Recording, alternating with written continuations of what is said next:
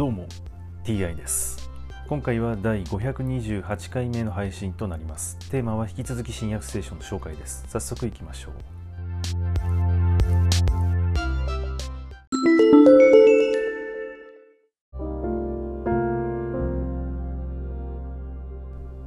新約聖書第527回。今回はパウロマケドニア州とギリシアに行くというお話です。この騒動が収まった後パウロは弟子たちを呼び集めて励まし別れを告げてからマケドニア州へと出発した。そしてこの地方を巡り歩き言葉を尽くして人々を励ましながらギリシアに来てそこで3ヶ月を過ごした。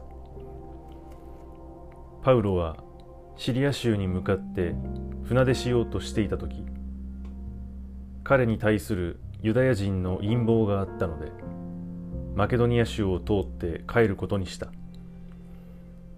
同行した者はピロの子でベレア出身のソパトロテサロニケのアリスタルコとセクンドデルベのガイオテモテそれにアジア州出身のティキコとトロフィモであった。この人たちは先に出発してトロワスで私たちを待っていたが私たちは女皇祭の後フィリピから船出し5日でトロワスに来て彼らと落ち合い7日間そこに滞在した。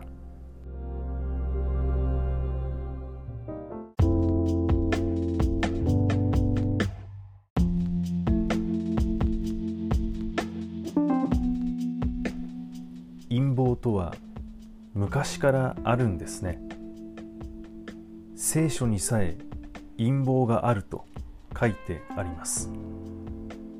では今現在は陰謀はないのでしょうか。当然陰謀はあると言えます。はい今回はこれで以上です。また次回もどうぞよろしくお願いいたします。それでは。